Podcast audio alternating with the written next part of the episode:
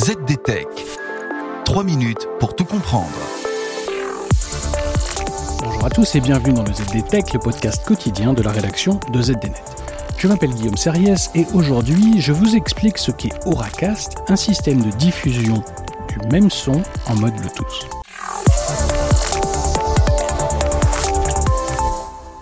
Une nouvelle marque nommée Auracast, basée sur le protocole sans fil Bluetooth. Son but Alimenter un nombre illimité de casques sans fil avec le même signal dans les espaces publics. Le Bluetooth Special Interest Group, l'association qui gère le protocole Bluetooth, a créé cette nouvelle marque pour développer et promouvoir cette technologie qui permet à un émetteur audio de transmettre le son à un nombre illimité d'écouteurs situés à proximité. C'est assez contre-intuitif, difficile à saisir parce que la plupart des connexions Bluetooth utilisées aujourd'hui comportent un seul émetteur et un seul récepteur. Et il s'agit généralement d'un ordinateur portable qui envoie du son à une paire d'écouteurs ou d'un smartphone qui émet du son via un haut-parleur externe. Auracast promet lui d'alimenter un grand nombre de casques et d'autres appareils par le Bluetooth en utilisant un seul émetteur. Oui, c'est un peu comme le principe de la radio, appliqué à une toute petite échelle. Et l'émetteur pourrait être un smartphone, un ordinateur portable ou encore un téléviseur. Un des cas d'usage mis en avant est de permettre aux propriétaires de lieux et gérants d'espaces publics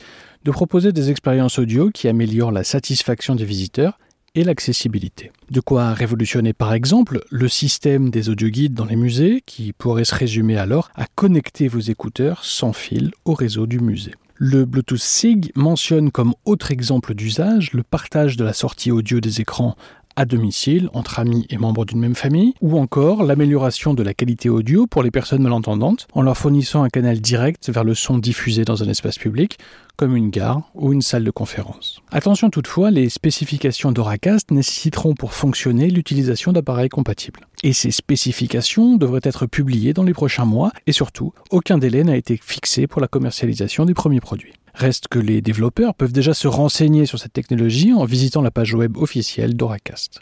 Et voilà, normalement on a fait le tour du sujet. Pour en savoir plus, rendez-vous sur zdnet.fr et retrouvez tous les jours un épisode du ZDTech sur vos plateformes de podcast préférées.